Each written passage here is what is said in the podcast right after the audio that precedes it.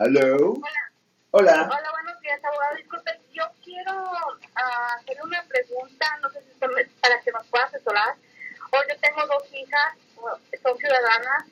Ellas tienen planeado ir a, a, Rosarito, México, pero allá hay una persona que ella vivía aquí anteriormente, pero ya se movió allá porque su marido tuvo problemas por venta de narcóticos.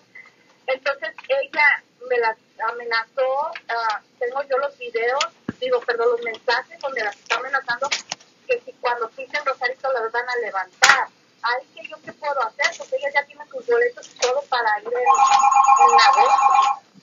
A mí la realidad de la situación es que están en otro país o está fuera de la jurisdicción. Solo, solo las autoridades allá en ese país, yo creo en México, pudieran tomar acción. Um, a mí yo recomendara que no fueran, honestamente, es lo que yo recomendara, si creen que en realidad están en riesgo. Pero solo las, solo las autoridades de allá tienen jurisdicción para tomar acción. Y en ese caso no se puede como hacer una un- algo como que ya están amenazadas para, para que no pase nada.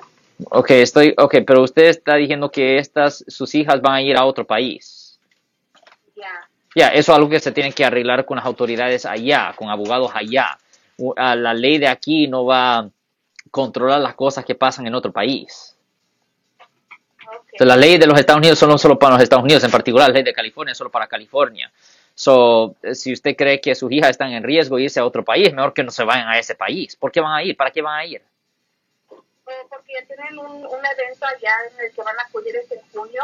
Ok. Y ya tienen los boletos pagados desde eso, desde hace como medio año más. Ok, pero déjeme preguntarle, I mean, ok, so usted dice que ellas van a ir a ese sitio y cuál usted cree que es el riesgo legítimo de que algo le pase a ellas.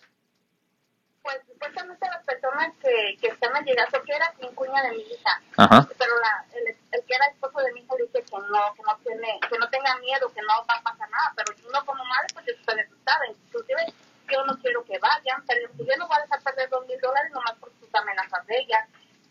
Pues yo voy a investigar, como yo siempre lo oigo, a ver qué se podría hacer. Sí, pero si usted cree que esas amenazas son legítimas, usted puede llamar a las autoridades allá para que investiguen eso y que posiblemente le presenten cargos. Ahora, yo no sé cómo trabaja la ley allá en México. Aquí, en los Estados Unidos, en particular en California, si usted hace una amenaza de muerte, eso es una felonía aquí bajo el Código Penal sección 422 que conlleva una pena potencial de hasta cuatro años en prisión. Yo no sé si es delito allá en México o no, no tengo idea de las leyes de México, pero ah, si una buena idea hacer es hablar con un abogado que tiene su práctica allá. Yo creo que fue una buena idea hablar con un abogado que, tiene- que sí tiene su práctica allá y posiblemente ese abogado le pudiera ayudar a dirigirla a usted con respecto a lo que, se, lo que debería hacer allá en México.